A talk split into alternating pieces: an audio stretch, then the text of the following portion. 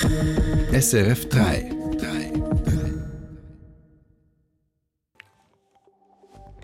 Nach dem Sieg in South Carolina. Trumps Nomination gilt als republikanischer Präsidentschaftskandidat als so gut wie sicher. Seine Anhängerschaft diskutiert bereits, was es braucht, damit er dann auch Joe Biden schlagen kann. Dann im Kanton Basel-Stadt könnte bald die Minderheit über die Mehrheit bestimmen, welche Pläne es derzeit gibt, um den Kreis der Stimmberechtigten zu erweitern. Außerdem, öffentliche Kritik am Krieg ist in Russland tabu.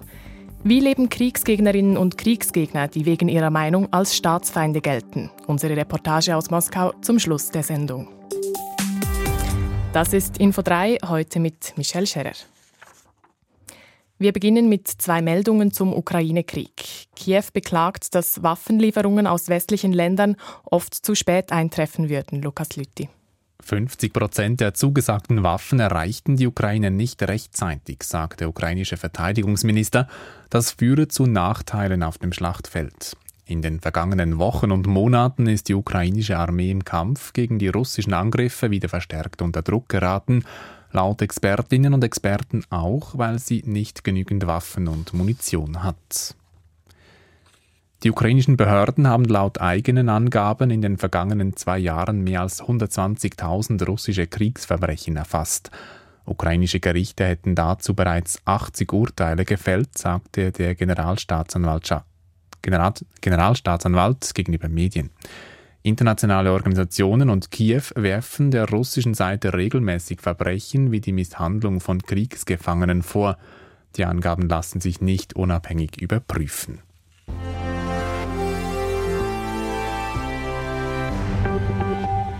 Donald Trump setzt seinen Siegeszug im Kampf um die Präsidentschaftskandidatur der Republikaner fort. Er gewinnt auch in South Carolina haushoch gegen die einzig verbliebene Herausforderin Nikki Haley. Vertreterinnen und Vertreter von Trumps konservativer Basis zweifeln nicht daran, dass er der offizielle republikanische Kandidat sein wird. Doch um schlussendlich auch die Wahl zu gewinnen, brauche es noch mehr, so der Tenor. USA-Korrespondentin Barbara Kolpi. Das Kongresszentrum in Maryland, unweit der Hauptstadt Washington, ist gut besucht. Die Conservative Political Action Conference CPAC gilt seit Jahrzehnten als das Stelldichein der konservativen Rechten Amerikas. Doch die Zeiten, als CPAC ein offenes Diskussionsforum über konservative Politik in den USA war, sind längst vorbei. Trump hat es geschafft, diese Veranstaltung komplett zu dominieren. Es ist deshalb wenig erstaunlich, dass die große Mehrheit der Besuchenden findet, Nikki Haley solle sich aus dem Rennen nehmen. Sie verschwende nur Zeit und Geld, sagen Charles und Linda. Mm, I think she should drop, wasting her time. Yep. Und sie schade der Republikanischen Partei. Diese müsse sich nun nämlich geeint hinter Donald Trump stellen, findet Paul. I think it's time for the party to coalesce. So I, I, I kind of take it as a negative. Nikki Haley denkt vorerst aber nicht ans Aufhören. Das hat sie nach ihrer Niederlage in South Carolina erneut bestätigt. Das Anti-Trump-Lager innerhalb der Republikanischen Partei gibt nicht auf. Ein Fehler, findet Paul. Denn wenn Donald Trump gegen Joe Biden gewinnen wolle, dann brauche er auch die republikanischen Trump-Gegner hinter ihm. The never Trumpers, like please, for the good of the country, get behind him. Für einen Wahlsieg braucht Donald Trump jedoch nicht nur zusätzliche Stimmen aus seiner eigenen Partei, es muss ihm vor allem auch gelingen, unabhängige Wählerinnen und Wähler zu überzeugen. Interessant wird deshalb, wen Donald Trump als Running Mate nominieren wird, als Kandidatin oder Kandidaten für die Vizepräsidentschaft. Diese Frage beschäftigt auch an der Konferenz CPAC und die Meinungen gehen weit auseinander. Das Feld möglicher Anwärterinnen und Anwärtern ist groß. Viele an der CPAC-Konferenz wünschen jemanden auf Trump-Linie, wie Unternehmer Vivek Ramaswamy, der sich selbst als Kandidat aus dem Rennen genommen hat, oder die Gouverneurin von South Dakota, Christy Noem. Auch die Kongressabgeordneten Elise Stefanik und Tim Scott stehen hoch im Kurs. Und dann gibt es diejenigen, die weiterdenken, strategischer, wie Anna. Sie mag die ehemalige Demokratin Tulsi Gabbard, die sich zuletzt oft in Trumps Nähe gezeigt hat. Anna glaubt, Tulsi Gabbard könnte vor allem bei etwas liberaleren Frauen Stimmen holen für Trump. Ich habe zwei Töchter, die weniger konservativ sind als ich und sie mögen Tulsi Gabbard sehr.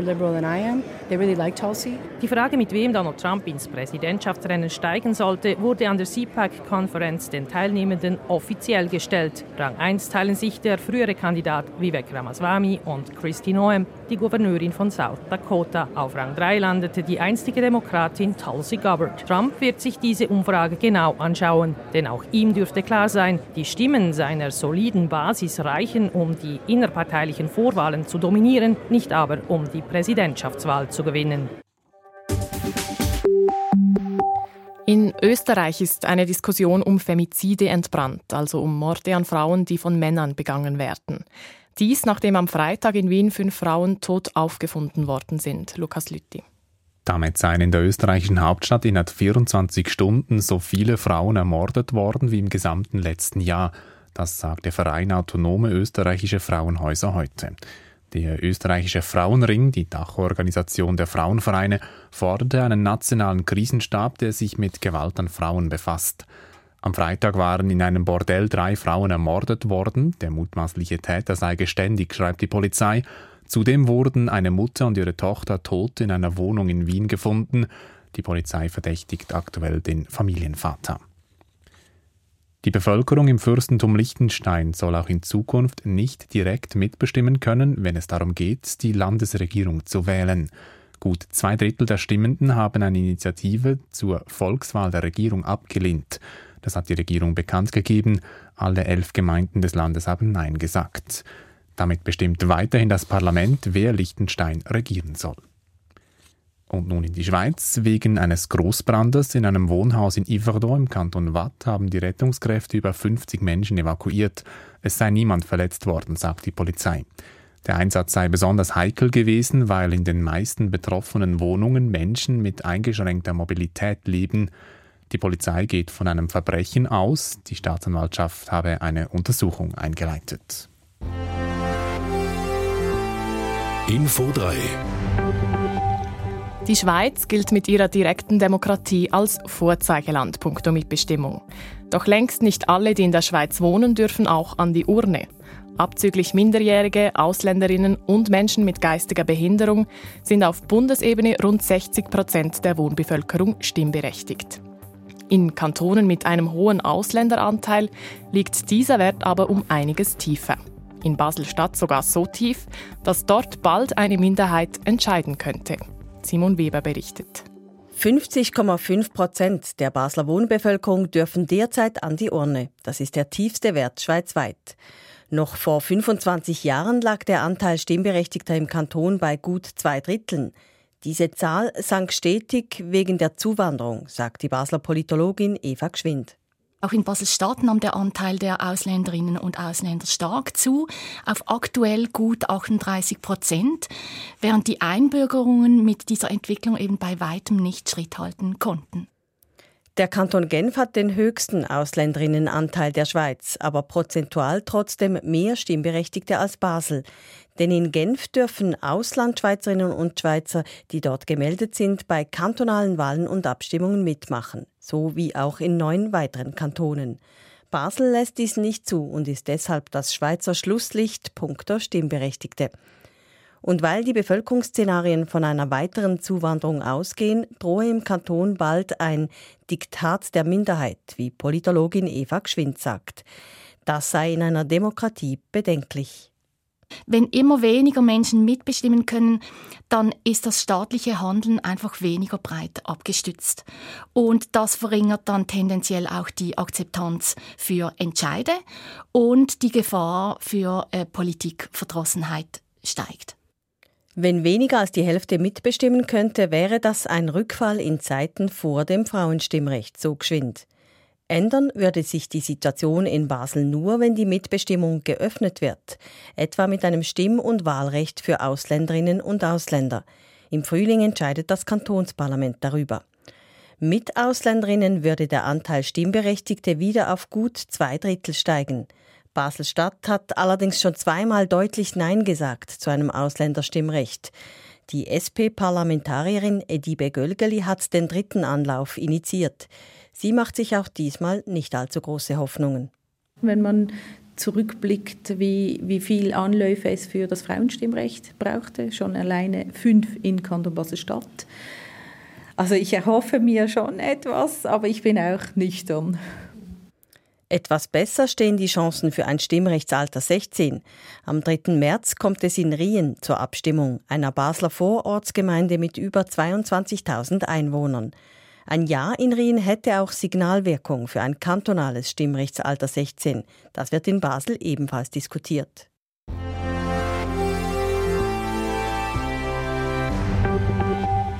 Wer sich in Russland öffentlich gegen den Krieg stellt, riskiert eine Gefängnisstrafe. Kritische Stimmen sind deshalb weitgehend verstummt. Viele Kriegsgegnerinnen und Kriegsgegner haben das Land verlassen. Doch wie geht es denen, die geblieben sind? Wie fühlt es sich an, wenn man den Krieg gegen die Ukraine verabscheut, dazu aber seit bald zwei Jahren schweigen muss? Das wollte Russland-Korrespondent Callum McKenzie wissen. Seit Februar 2022 sind Hunderttausende Regimekritikerinnen und Kritiker aus Russland ausgereist. Doch noch mehr sind geblieben, weil ihnen das Geld fehlt, weil sie ihre Angehörigen nicht zurücklassen wollen, weil sie sich nicht vorstellen können, im Ausland ein neues Leben aufzubauen. Wie viele Menschen das sind, lässt sich nicht genau beziffern, aber sie sind eine ausgegrenzte Minderheit. Wir fühlen uns sehr alleine, sagt Vassili, ein 27-jähriger Psychologiestudent. Vassili ist nicht sein richtiger Name, diesen nennen wir nicht, wie bei allen anderen Menschen in diesem Beitrag. Der Staat vermittle gezielt die Botschaft, dass alle für den Krieg seien, so Vassili, damit wir glauben, Widerstand sei aussichtslos. Für die 25-jährige Historikerin Xenia war es schwer, den Beginn des Kriegs zu verarbeiten. Anfangs ging sie auf die Straße, mehrere Abende in Folge. Sie und ihre Freunde wurden verhaftet. Jetzt sagt sie, Heute glauben nur noch Idioten, dass sie etwas verändern können. Xenia und Vassili geben beide an, sie hätten aufgehört, die Nachrichten zu lesen. Mascha, eine Dozentin an einer Moskauer Uni, verfolgt das Geschehen in der Ukraine und in Russland weiterhin. Doch es sei sehr belastend, sagt sie. Es geschehen schreckliche Dinge, die früher einzeln in die Geschichte eingegangen wären, sagt sie. Aber heute sind es so viele, jeden Tag, dass sie zu einem einzigen schrecklichen Lärm werden.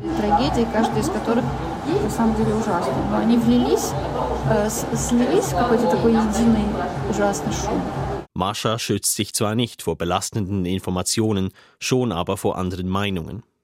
Viele blieben in ihrer regimekritischen Blase, sagt sie. Sie selbst diskutiere nicht mehr mit Befürwortern des Krieges. Xenia geht mit der Belastung anders um. Im lebhaften Moskau lenkt sie sich in Bars und an Kunstveranstaltungen ab. Doch in der Ukraine können die Menschen die Realität des Krieges nicht einfach ausblenden. Machen es sich die Kriegsgegnerinnen in Moskau zu einfach?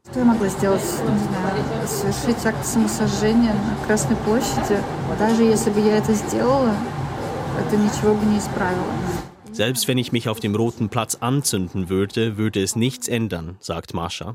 Sie findet, sie habe bei den anfänglichen Protesten getan, was sie tun konnte. Trotzdem fühlt sie sich schuldig. Ich glaube an diese historische, kollektive Schuld, sagt sie. Russland ist auch mein Land. Und wenn das alles vorbei ist, werden mein Land, ich und auch meine Kinder die Verbrechen von heute verantworten müssen.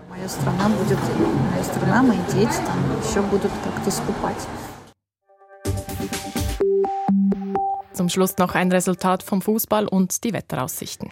In der Schweizer Meisterschaft gewinnt Lugano gegen den FC Zürich mit 2 zu 0.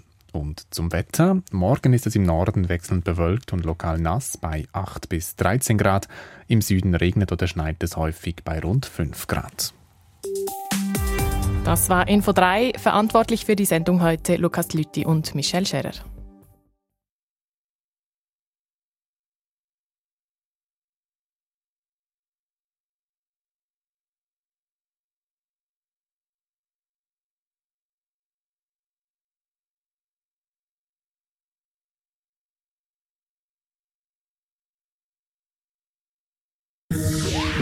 Sendung von SRF3. Mehr Informationen und Podcasts auf srf3.ch.